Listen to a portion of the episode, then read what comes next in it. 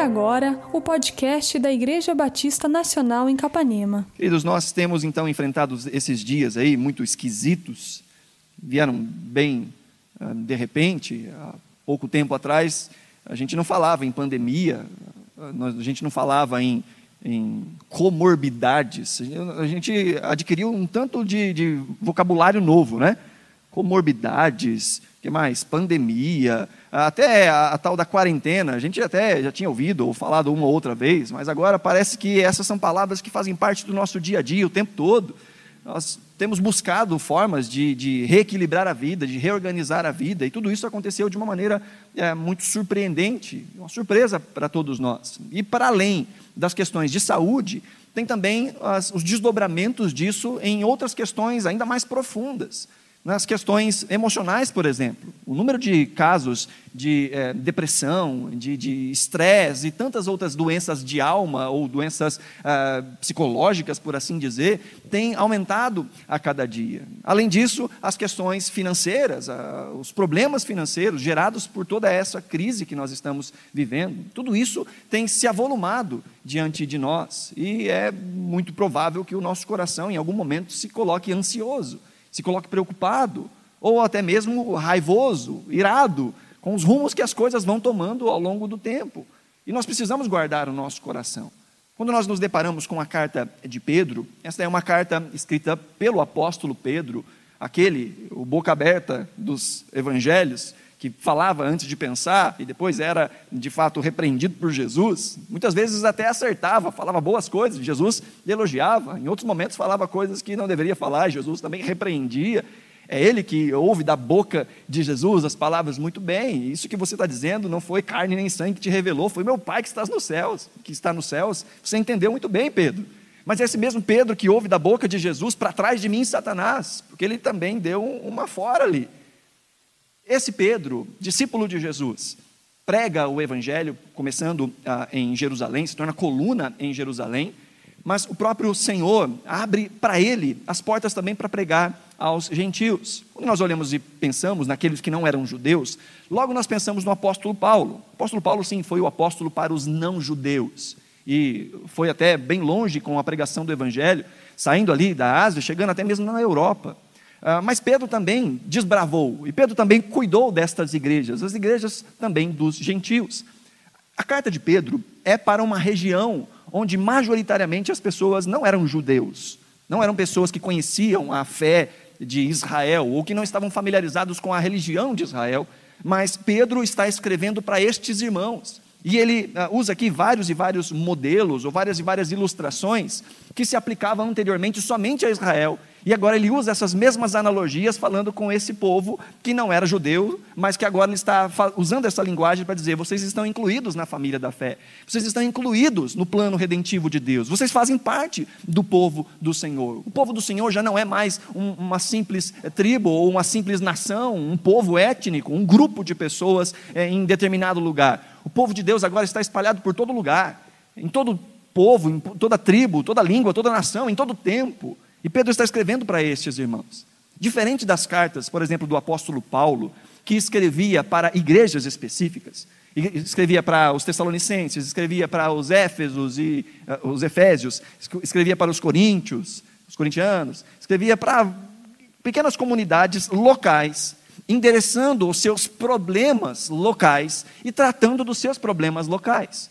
Pedro não está fazendo isso. Pedro está escrevendo uma carta que nós chamamos de carta universal ou carta geral, porque é uma carta que vai para um grupo de igrejas que estava espalhado ali naquilo que é chamado de Ásia Menor. Se você olhar aí, 1 de Pedro capítulo 1, o versículo 1, ele já diz para quem ele está escrevendo. Diz aqui Pedro, apóstolo de Jesus Cristo, aos eleitos de Deus, peregrinos dispersos. Olha aí, a partir de agora são cidades ou províncias, no Ponto, na Galácia, na Capadócia, na província da Ásia e na Bitínia. Ele está escrevendo então para um grupo de irmãos, ou para um grupo de igrejas, que se espalhava na região que hoje nós conhecemos como Turquia.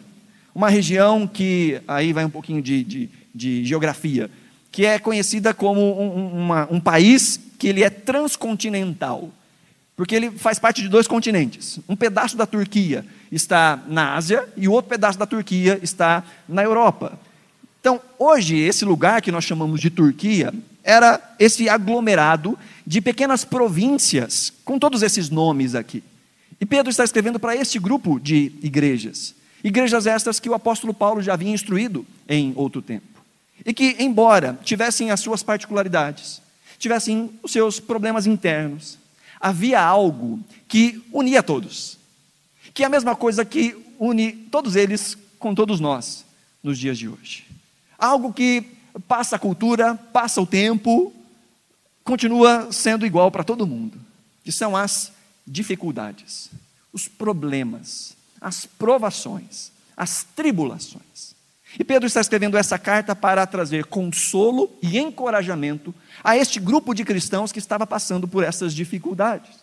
E ele então vai trazer aqui é, instruções de como permanecer diante das tribulações e de perceber que até mesmo as provas, as dificuldades, são instrumento de Deus para a promoção do seu povo.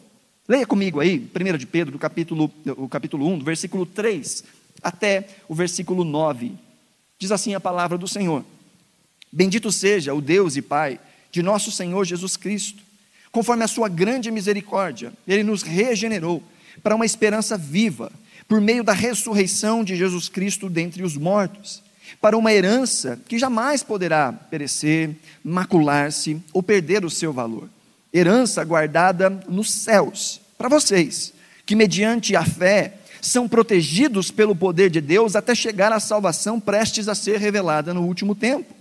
Nisso vocês exultam, ainda que, por um pouco de tempo, devam ser entristecidos por todo tipo de provação.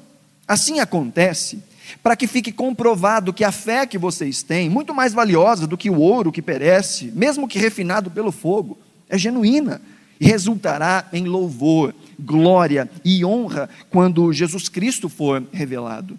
Mesmo não o tendo visto, vocês o amam.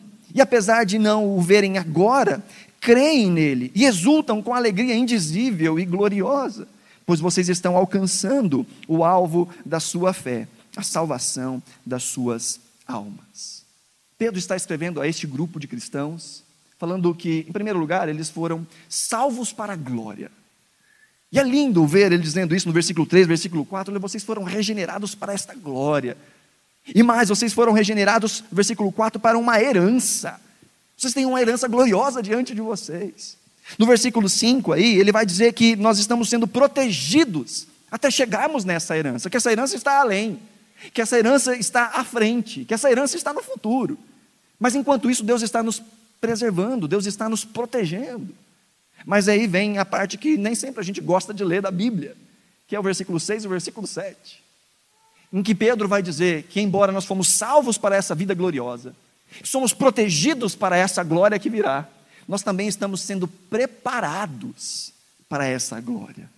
E essa preparação ah, é usada por Deus, ou ah, Deus usa instrumentos que nem sempre são aqueles que a gente espera. E ele então vai falar aqui das provações, das dificuldades, dos problemas. Quero lembrar que Pedro está usando aqui essa expressão no final do versículo 6, provações.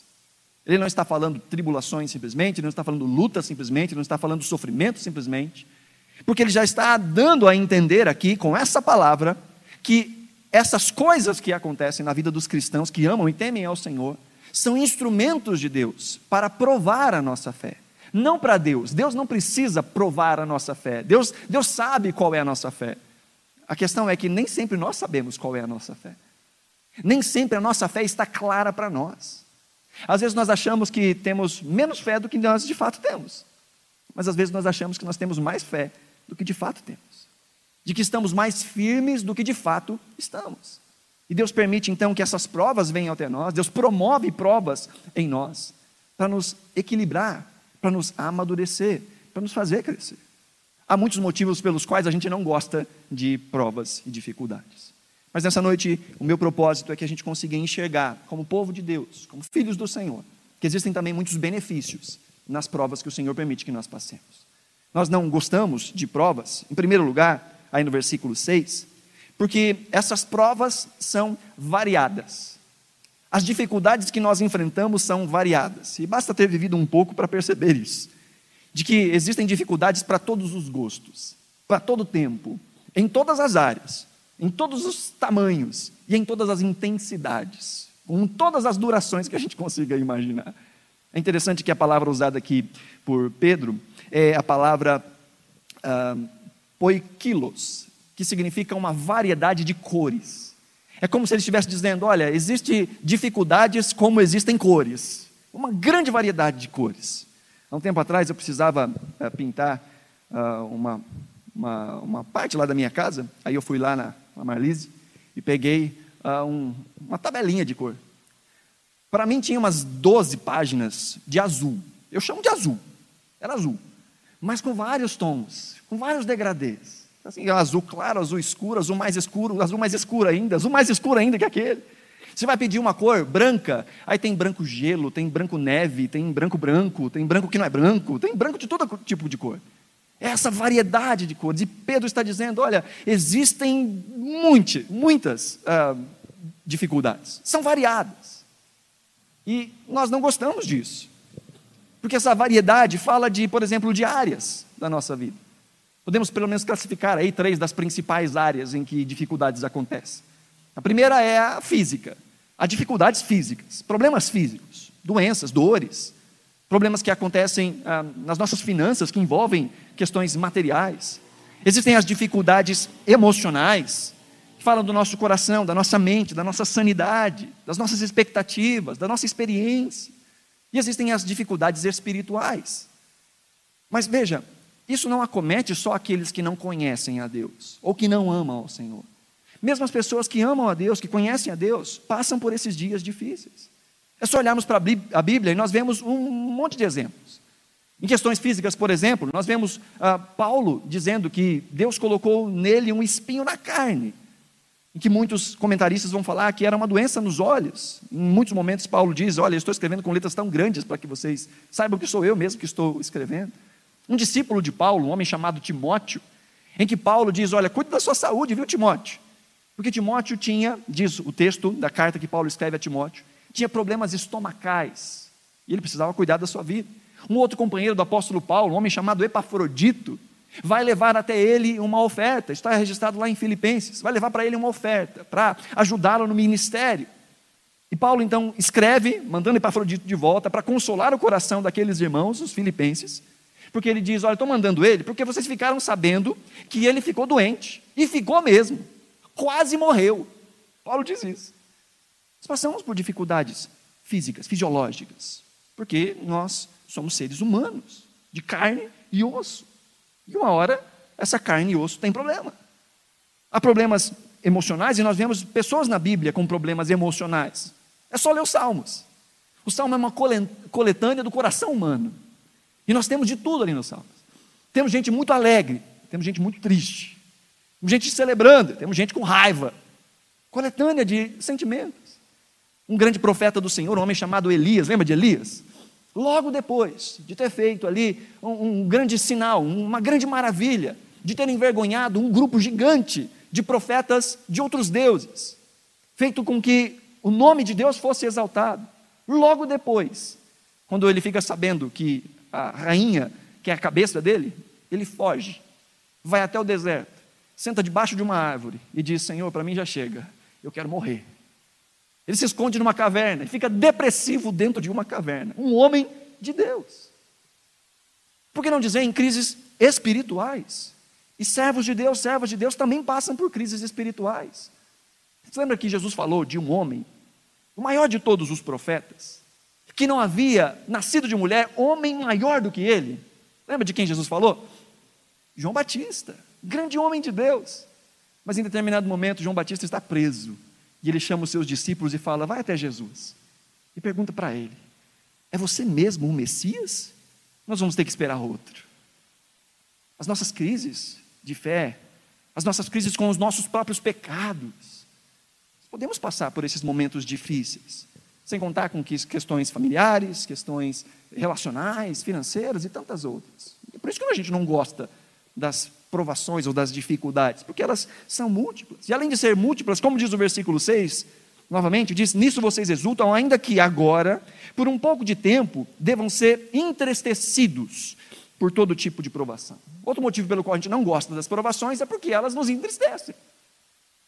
Elas são dolorosas. E o cristão não deve estar alheio a isso. Não deve fingir que as tribulações não são dolorosas. Não deve fingir que não sente dor.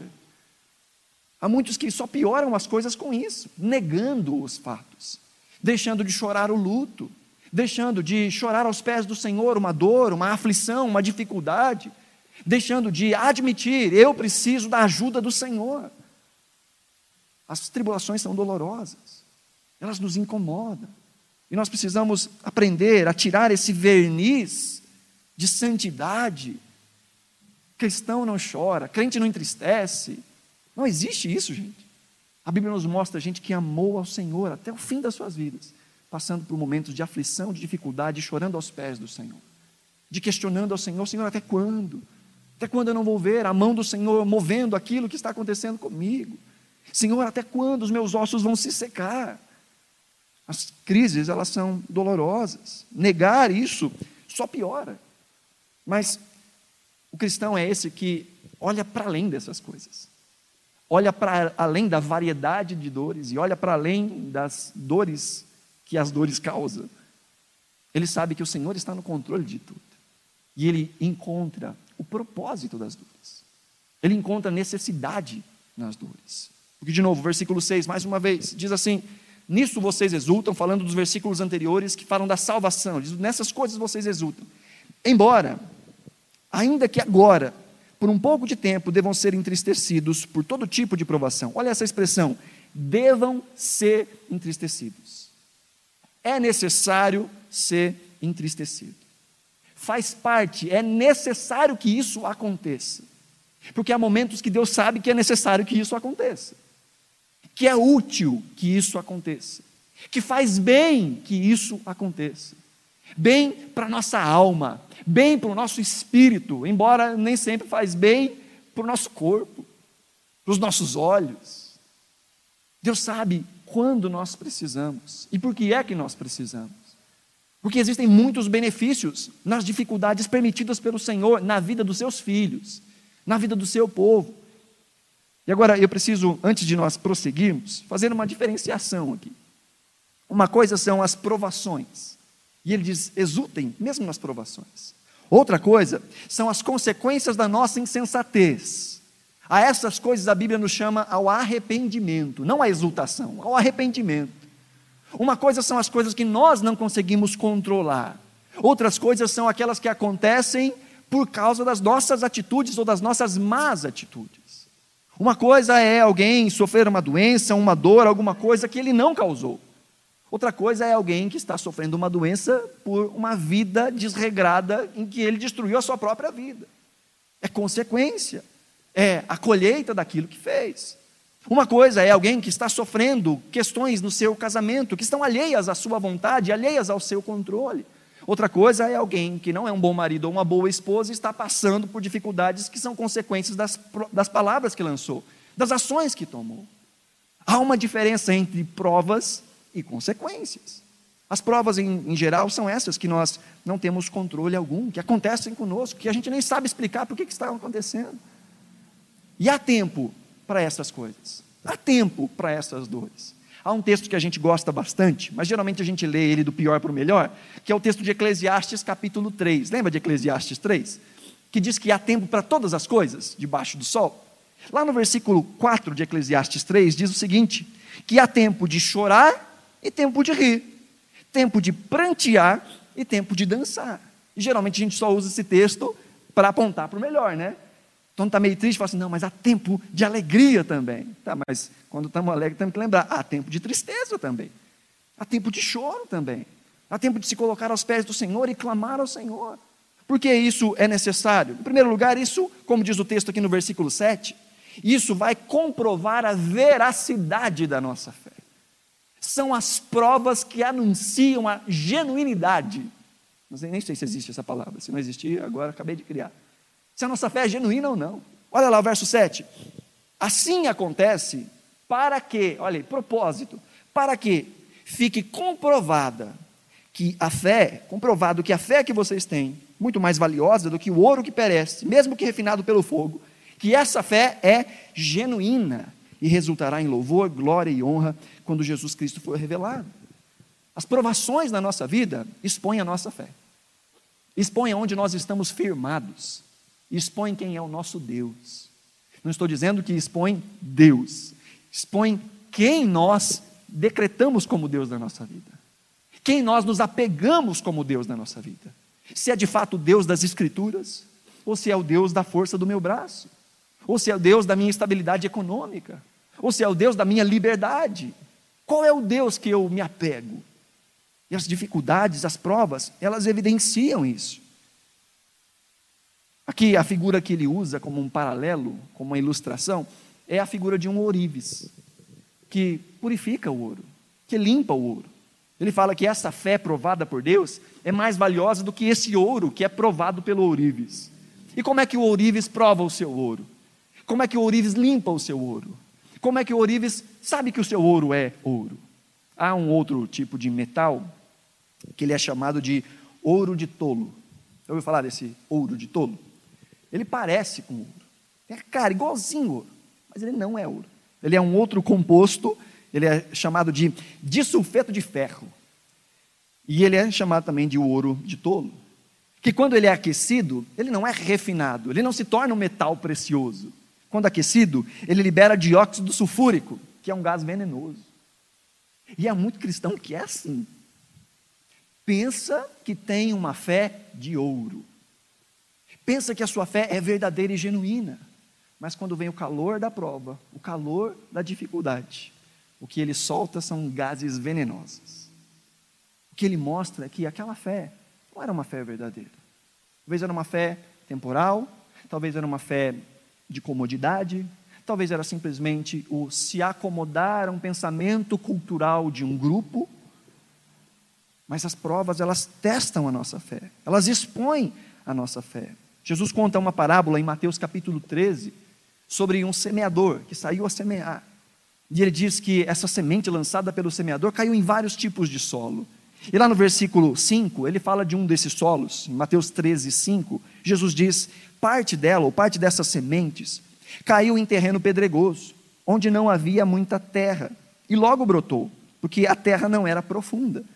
Mas quando saiu o sol, as plantas se queimaram e secaram, porque não tinham raiz. Os discípulos vêm até Jesus, e como de costume não entendiam muito bem as coisas que Jesus falava, principalmente quando ele contava parábolas, e eles perguntam, Senhor, o que o Senhor quis dizer com essa parábola? E Jesus explica. E lá no versículo 20 ele diz: Quanto à semente que caiu no terreno pedregoso, esse é o caso daquele que ouve a palavra e logo a recebe com alegria, todavia, visto que não tem raiz em si mesmo, permanece pouco tempo. Quando surge alguma tribulação ou perseguição por causa da palavra, logo a abandona. Jesus está dizendo: olha, a fé neste coração, ou a fé nessa pessoa, é como essa semente que caiu no terreno pedregoso. Ela até parece que vingou, ela cresceu, aparentemente está tudo certo, mas basta vir a tribulação, basta vir o calor do sol, e aquela planta morre. Assim como aquele que não cria raízes no Senhor, que não desenvolve uma vida de profundidade no Senhor, quando vem as tribulações da vida, abandona o Evangelho, abandona o Senhor. Há uma frase do C.S. Lewis que ele diz: a dor tira o véu da aparência e implanta a bandeira da verdade dentro da fortaleza da alma rebelde. É a dor que tira a máscara, é a dor, a dificuldade que tira o véu da aparência. Porque, vamos dizer a verdade, queridos, quando nós somos pressionados, é que nós expomos o que de fato está lá dentro. Eu já disse isso várias vezes. É muito fácil mascarar uma ação, mas é muito difícil mascarar uma reação. É muito fácil esconder algo, mas quando nós somos provocados, quando há uma dificuldade, é nessa hora que sai aquilo que está dentro. É nessa hora que nos nossos lábios ou está a gratidão, a oração e a busca pelo Senhor, ou a murmuração, o xingamento, a desconfiança.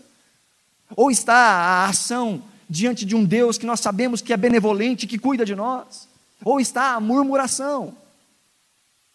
Ou está a ação em obediência à palavra do Senhor, ainda que isso nos custe alguma coisa. Ou está a tirar o corpo fora e tentar dar um jeitinho para que a situação não fique ruim para mim. É no momento da dificuldade que a nossa fé é provada, é testada. E fica evidente diante das, nossas, das provas se temos uma fé genuína ou uma fé falsa. Um comentarista chamado Warren Wiersbe, ele diz: a pessoa que abandona a fé quando as coisas ficam difíceis só mostra que na verdade não tem fé alguma. A pessoa que diante das provas espana é porque não estava de fato fundamentado. Estava enganando a si mesmo. Estava fazendo as coisas aos seus próprios olhos e às vezes achando que estava bem firme, bem sólido. Mas então vem a tribulação e a dificuldade e expõe o coração. De novo, essa não é uma prova para Deus. Deus sabe da nossa fé, Deus conhece a nossa fé. Essa é uma prova para nós, para que possamos trabalhar a nossa fé e às vezes até mesmo nos alegrarmos na nossa fé. Quando passamos por uma dificuldade, uma prova e vemos que aquilo que o Senhor plantou em nós está surtindo efeito, nós podemos dizer: glória a Deus, o Senhor está me, me adestrando, o Senhor está me, me construindo. A gente pode dizer, e eu já ouvi os irmãos dizerem isso várias e várias vezes: se fosse em outro tempo, as coisas seriam diferentes. Mas Deus está mudando o meu caráter, Deus está mudando o meu coração. E nós conseguimos perceber a boa mão do Senhor guiando as nossas vidas quando a nossa fé é testada, quando a nossa fé é provada. As tribulações, além de provarem a nossa fé, elas também corrigem o nosso rumo, corrigem o nosso destino. Não só as dificuldades que são ação de Deus, a prova de Deus, mas até mesmo as dificuldades que são a consequência dos nossos erros. Deus permite que venham até nós. Salmo 119, o salmista fala muito ali sobre ah, o poder das Escrituras, o amor que ele tem às Escrituras. Lá no versículo 67, o salmista diz: Antes de ser castigado, eu andava desviado, mas agora eu obedeço a tua palavra. No versículo 71, ele continua: Foi bom para mim ter sido castigado, para que aprendesse os teus decretos. Eu sei que essa não é uma palavra gostosa de ouvir, mas você sabe que existem coisas que a gente só aprende Consegue concluir a, frase? Só aprende na marra, né? só aprende na prática, só aprende na dor, só aprende na dificuldade. Não deveria ser assim, mas essa é a nossa condição humana. Nós poderíamos tanto absorver a sabedoria, a graça, a bondade, os conselhos de Deus que estão expressos na Sua palavra, sem passarmos por essas dificuldades. Mas o coração do homem é uma fábrica de ídolos. O coração do ser humano é quebrado. E Deus prova o nosso coração para que nós saiamos dessas situações aprovadas. As tribulações também nos tornam mais humildes, nos tornam mais humanos. Paulo, o grande apóstolo, havia pregado já em vários lugares, havia contado de muitas das suas grandes experiências espirituais. Na sua carta aos, Coríntios, ele vai dizer lá no capítulo 12, ele, ele nem usa o seu próprio nome ali, ele fala na terceira pessoa, fala, conheço um cara ele foi arrebatado até o terceiro céu, ele viu coisas ali que ele não pode nem dizer. Mas eu não vou me gloriar nesse cara, eu vou me gloriar nas minhas dificuldades. E é o que ele vai dizer em 2 Coríntios capítulo 12, verso 7. Presta atenção. Para impedir que eu me exaltasse por causa da grandeza dessas revelações, foi-me dado um espinho na carne, um mensageiro de Satanás, para me atormentar. Três vezes roguei ao Senhor que tirasse de mim, mas ele me disse: Minha graça é suficiente a você, pois o meu poder se aperfeiçoa na fraqueza. Portanto, eu me gloriarei ainda mais alegremente em minhas fraquezas, para que o poder de Cristo repouse em mim. Paulo, com grandes visões, falando com o Senhor e tendo esse ministério tão uh, abençoado, Paulo disse: O Senhor tem me colocado na rédea porque se ele não cuidasse do meu coração, eu teria me exaltado, teria me ensoberbecido. Eu ia bater no peito e dizer: Eu sou muito maior do que todos eles, sou muito maior que todos esses apóstolos. Eu passei por coisas que vocês nunca vão passar, nunca vão experimentar. Mas Deus não deixou isso acontecer comigo. Deus colocou em mim um espinho na carne, Ele diz ainda: um mensageiro de Satanás. Mas foi Deus quem colocou, para que ele não se exaltasse, para que ele se mantivesse humilde, para que ele se mantivesse humano. E como é necessário, queridos, nesses dias nós nos lembrarmos que nós somos humanos, que nós somos perecíveis, que nós precisamos todos os dias da graça de Deus, não só nas dificuldades, mas nos dias em que não parece que tem dificuldade, nós ainda precisamos da graça e da bondade de Deus, todos os dias. Num tempo no qual nós vivemos, em que todo mundo está buscando elogios, em que os, os vídeos que mais são vistos, os livros que mais são lidos, que mais vendem, os seminários que mais vendem, são aqueles que dizem: você é lindo, você é cheiroso, você é o filho mais bonito da sua mãe, vai dar tudo certo na sua vida sempre. Essas autoajudas. Esse irmão mais novo da teologia da prosperidade, a teologia do coach, acontecendo em todos os lugares, tentando de todos os momentos exaltar o nosso coração para ganhar mais adeptos. Precisamos nos lembrar, nós somos humanos. Há um texto que precisa estar na nossa mente sempre que nós nos lembrarmos, ou sempre para nós nos lembrarmos que nós somos humanos e nós equilibrarmos as nossas expectativas, que é o texto de Gênesis capítulo 2, a concepção do ser humano, em que Deus disse: façamos o homem conforme a nossa imagem. Isso é poderoso, isso é glorioso. Quando você se achar de menos, lembra, você é imagem de Deus. Mas quando você se achar demais, lembra, você é só imagem, você não é Deus. Você não é Deus. Ele continua sendo Deus. E é necessário humilharmos o nosso coração aos pés do Senhor. Que as dificuldades, elas expõem isso. Elas nos colocam, as dificuldades nos colocam de maneira mais humilde, expõem a nossa prepotência, expõem as nossas fraquezas, expõem as nossas debilidades, as nossas necessidades. E é aí que a gente corre para o Senhor e diz: Senhor, eu preciso da tua misericórdia. Como se não precisássemos antes. Mas aí nós temos consciência: eu preciso da misericórdia do Senhor, eu preciso da bondade do Senhor. Se não for o Senhor, nada vai para frente. Amém, queridos? As dificuldades também nos fortalecem. Tiago 1, verso 4 diz: Meus irmãos, considerem o motivo de grande alegria o fato de passarem, de novo essa expressão, por diversas provações. Pois vocês sabem que a prova da sua fé produz perseverança. A prova da nossa fé é produtiva, produz perseverança, continuidade, insistência. E a perseverança deve ter ação completa, a fim de que vocês sejam maduros e íntegros, sem que falte a vocês coisa alguma. As dificuldades nos fazem maduros, nos fazem íntegros, provam o nosso coração, expõem o nosso coração e a gente pode trabalhar no nosso coração. Expõem a nossa fé e nos tornam maduros, nos faz amadurecer, nos faz ver as coisas da, da forma real que elas de fato são. E essas provas também, elas nos equipam. Nos equipam a ajudar outros que também sofrem, a olhar para a dor do outro com mais empatia, olhar para a dificuldade do outro e se colocar no lugar do outro, ser mais coração com o outro, menos julgamento, menos juízo, menos simplesmente pensarmos de maneira intelectual ou lógica, mas se colocar na dor do outro, olhar os, pelos olhos do outro, quando Paulo escreve a sua carta aos Coríntios, no capítulo 2, lá no, no capítulo 1, na verdade, 2 Coríntios, ele diz o seguinte, verso 3: Bendito seja o Deus e Pai de nosso Senhor Jesus Cristo, Pai das misericórdias e Deus de toda a consolação, que nos consola, presta atenção, que nos consola em todas as nossas tribulações, para que com consolação que recebemos de Deus, possamos consolar os que estão passando por tribulações. Paulo está dizendo: olha, Deus permite que essas dificuldades aconteçam, e Ele nos consola, para que essa consolação sirva para consolar outras pessoas. Para que essa experiência de ser consolado por Deus possa também servir para consolar outras pessoas. Verso 5 ele diz: Pois assim como os sofrimentos de Cristo transbordam sobre nós, também por meio de Cristo transborda a nossa consolação. Se somos atribulados, é para a consolação e a salvação de vocês.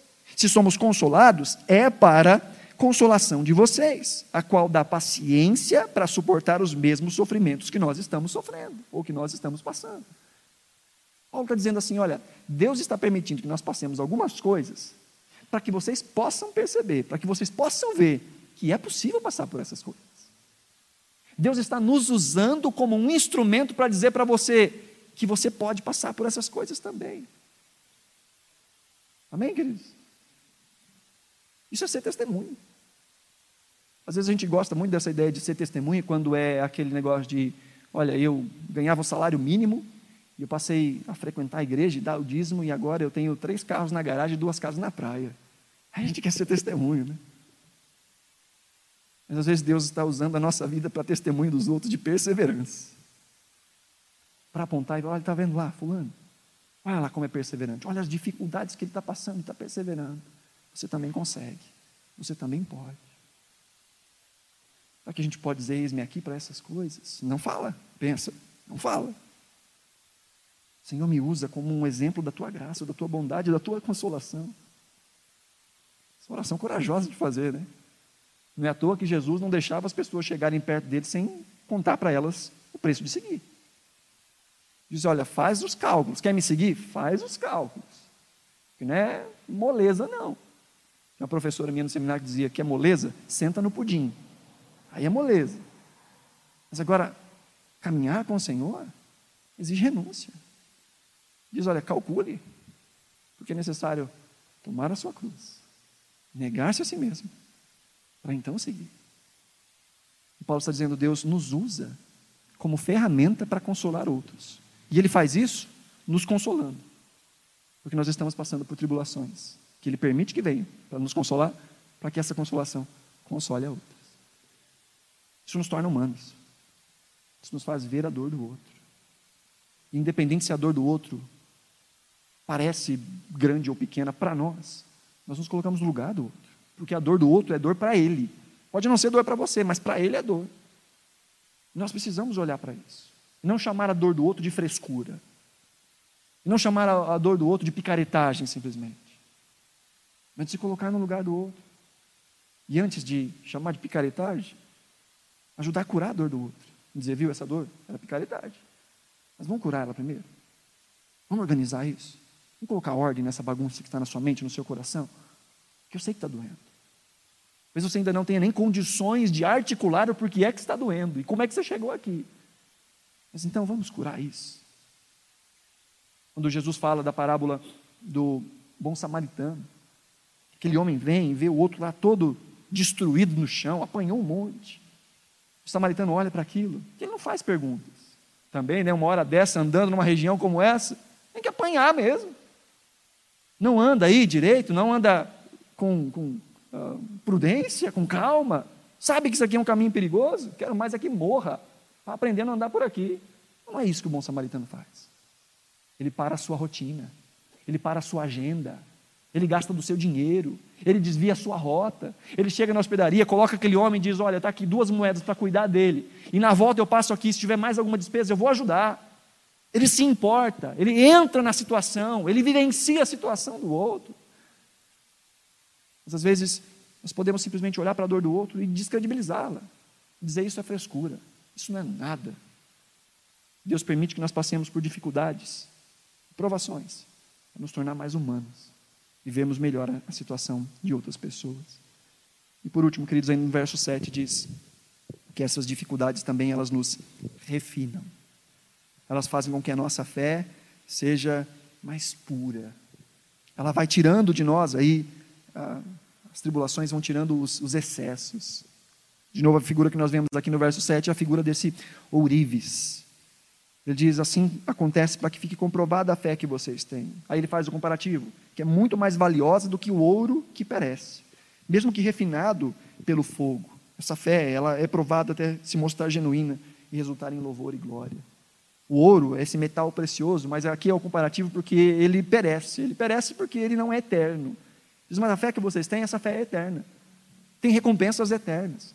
Ela é baseada naquele que é eterno. E esse ouro, embora seja um metal muito precioso, muito valioso, muito disputado, ele diz, ele não se compara com o refinar da sua fé, o refinar da sua vida, da sua experiência espiritual com o Senhor. De novo, do versículo 3 em diante, ele fala: nós fomos, nós nascemos para essa glória. Nós somos guardados pelo Senhor para essa glória. Mas é por meio dessas tribulações que essa glória vai sendo refinada em nós até a vinda de Cristo. Até o dia em que Jesus virá de fato e há de cumprir com essa herança que nos está guardada.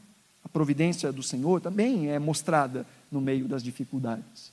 Não há só ah, os benefícios do sofrimento desse lado, mas há benefícios sobrenaturais.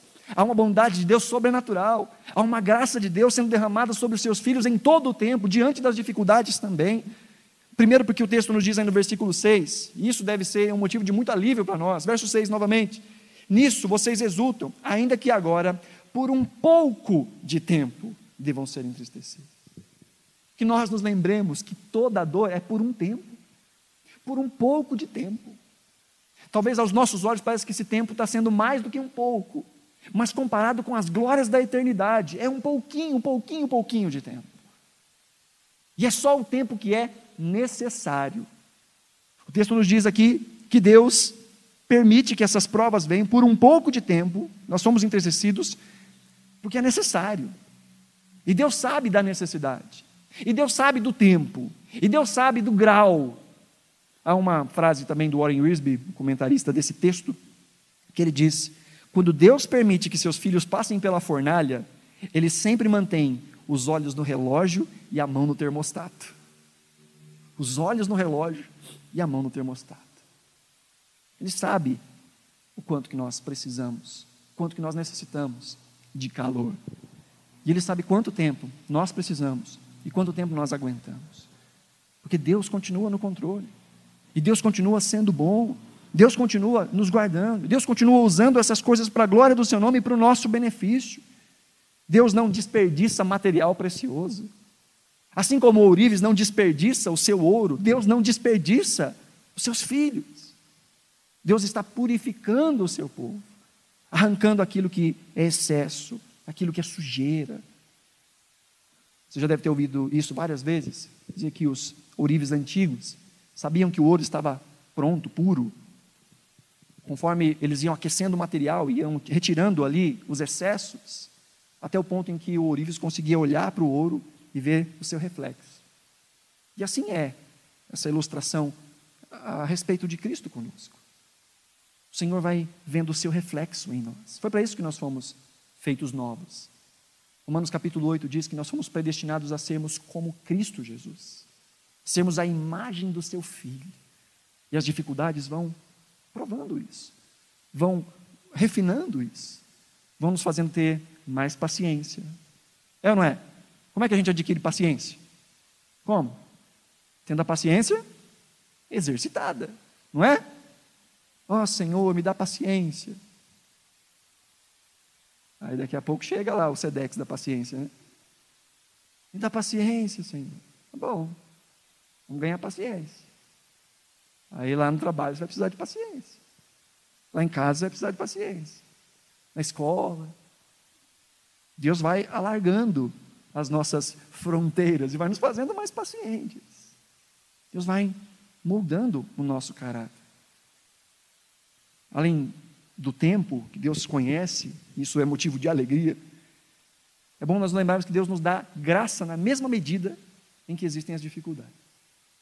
Assim como existem muitos tipos de adversidade, Pedro vai usar de novo essa palavra, poikilos, que significa aí muitas cores de diversidade e muitas cores. No caso aqui, ele fala primeiro de tribulações ou de dificuldades, de provas. Ele vai usar de novo essa mesma expressão lá no capítulo 4 você passar aí umas páginas, lá no capítulo 4, no versículo 10, Pedro diz o seguinte: Cada um exerça o dom que recebeu para servir os outros, administrando fielmente a graça de Deus em suas poiquilos. Muitas formas. Multiforme graça de Deus. Assim como existe multiforme dificuldades e provas, existe multiforme graça de Deus.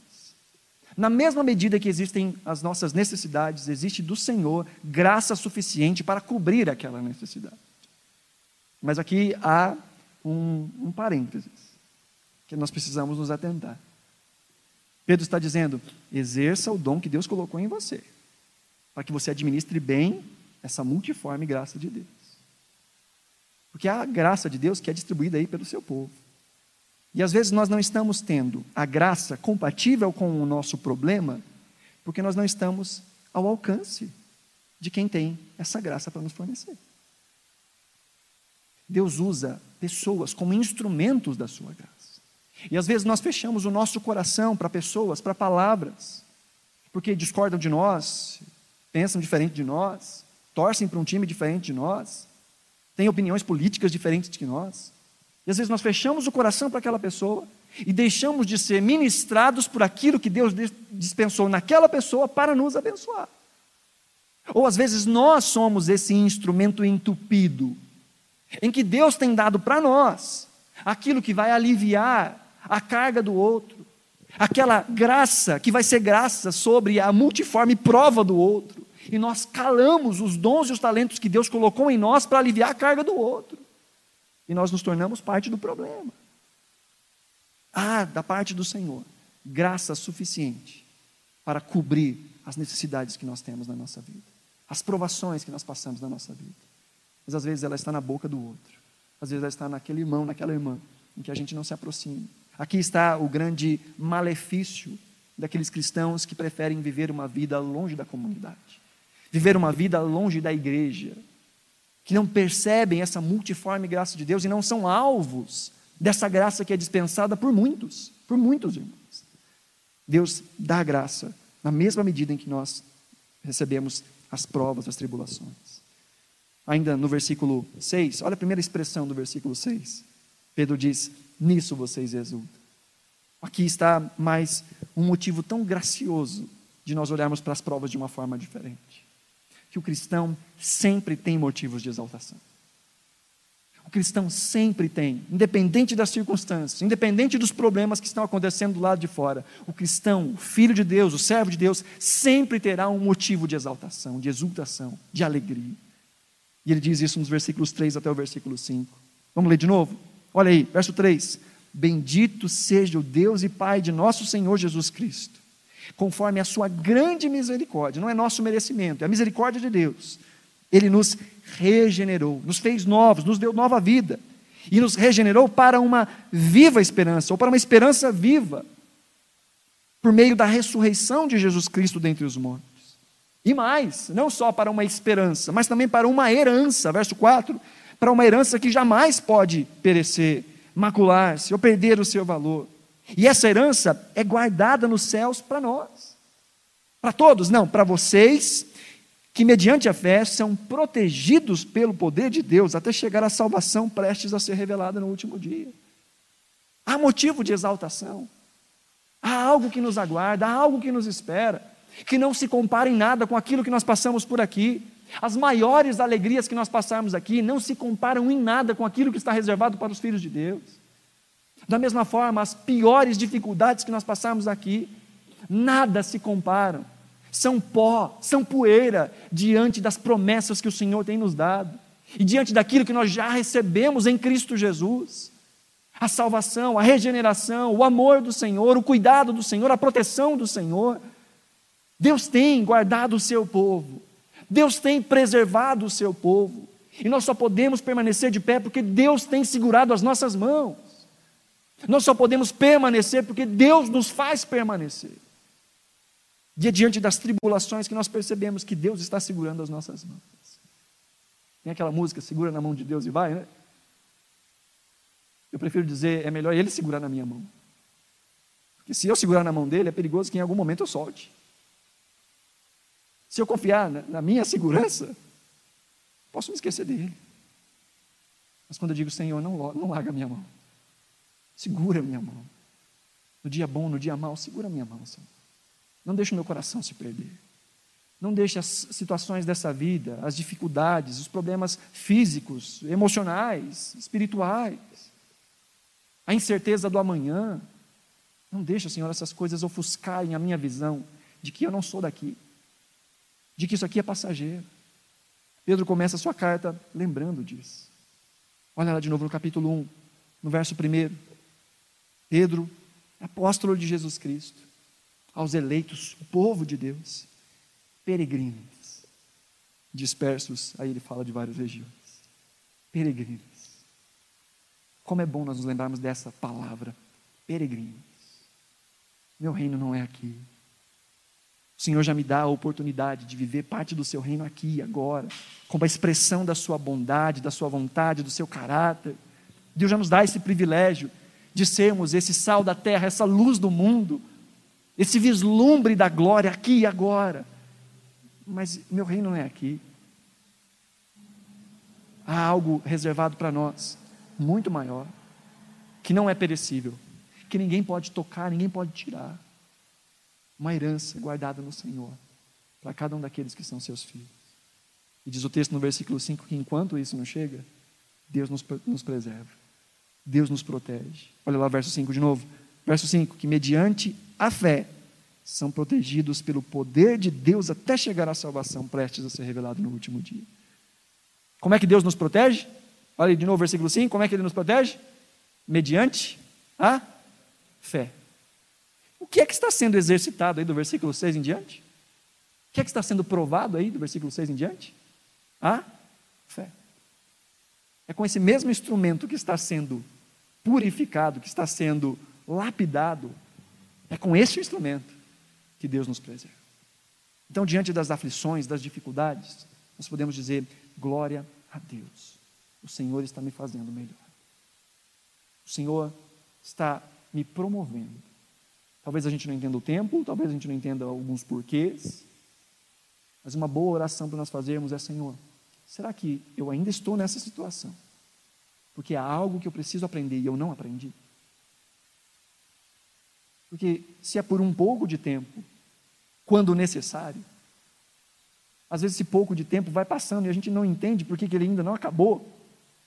Porque talvez a gente não tenha aprendido aquilo que trouxe a situação para nós. E sabe o que é pior? Às vezes a gente se mete no processo de Deus na vida de outros.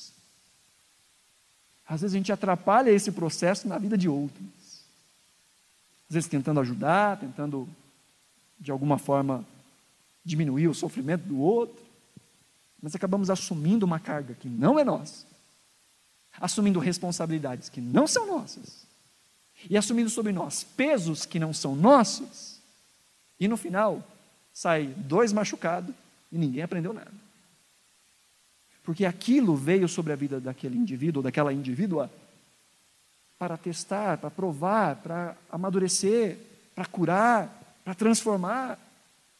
E às vezes nós queremos ser tão bondosos e acabamos roubando daquela pessoa a oportunidade de crescer. E é por isso que é tão necessário nós clamarmos ao Senhor e pedirmos ao Senhor por direção em como ajudar o outro. E de entender, como um pai que ama o seu filho, que quer o bem aos seus filhos, que existem certas dores que são necessárias para o nosso crescimento. E que assim como o Senhor nos trata, trata também a outros. Mas não seja deliberadamente um instrumento de angústia na vida de alguém. Lembro que no meu primeiro ano de seminário, tinha algumas pessoas que trabalhavam lá, que se diziam instrumentos do Senhor para provar o nosso caráter, mas que deliberadamente faziam coisas só para irritar, para machucar, para magoar, dizendo, Deus está me usando para polir o seu caráter. Então, eu creio que o Senhor usa até essas situações. Mas deixa que Ele faça. Não se mete nas coisas de Deus. Peça ao Senhor, Senhor, me usa. E transforma para ser instrumento de cura, para ser instrumento de libertação, de salvação, de aconselhamento. Mas que eu tenha os olhos abertos, as expectativas corretas e a postura certa para abençoar e não para trazer mais caos nos ambientes onde o Senhor me coloca. Amém, queridos? Por fim, agora fim mesmo. O texto nos diz ainda no versículo 7. Assim acontece para que fique comprovado que a fé que vocês têm, muito mais valiosa do que ouro que perece, mesmo que refinado pelo fogo, é genuína. Olha a última expressão, e resultará em louvor, glória e honra quando Jesus Cristo for revelado.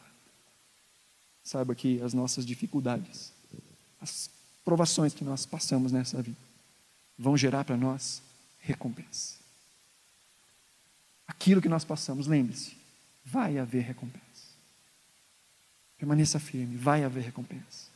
pela bondade e misericórdia do Senhor, às vezes nós colhemos essas recompensas aqui e agora.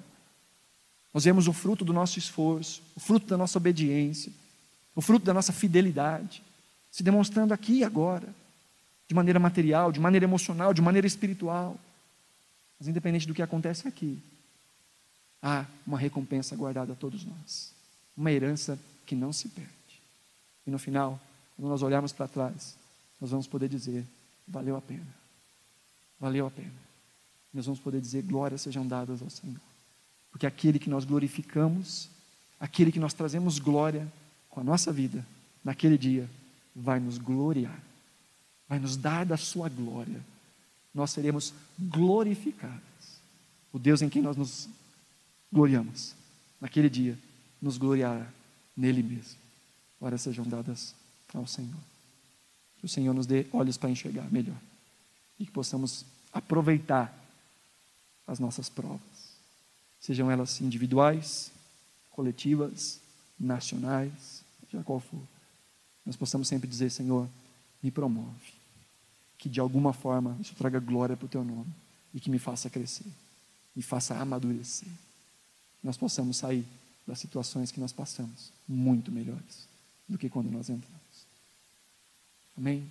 Coloque-se de pé. Há uma ilustração que diz que uma, uma filha chegou à sua mãe para reclamar. Falou, mãe, eu estou querendo desistir de tudo, passando por umas pressões, umas provas, umas dificuldades. E a mãe pegou no braço da filha, levou até a cozinha, pegou três canequinhas, colocou água, colocou em cima do fogão, ligou o fogo.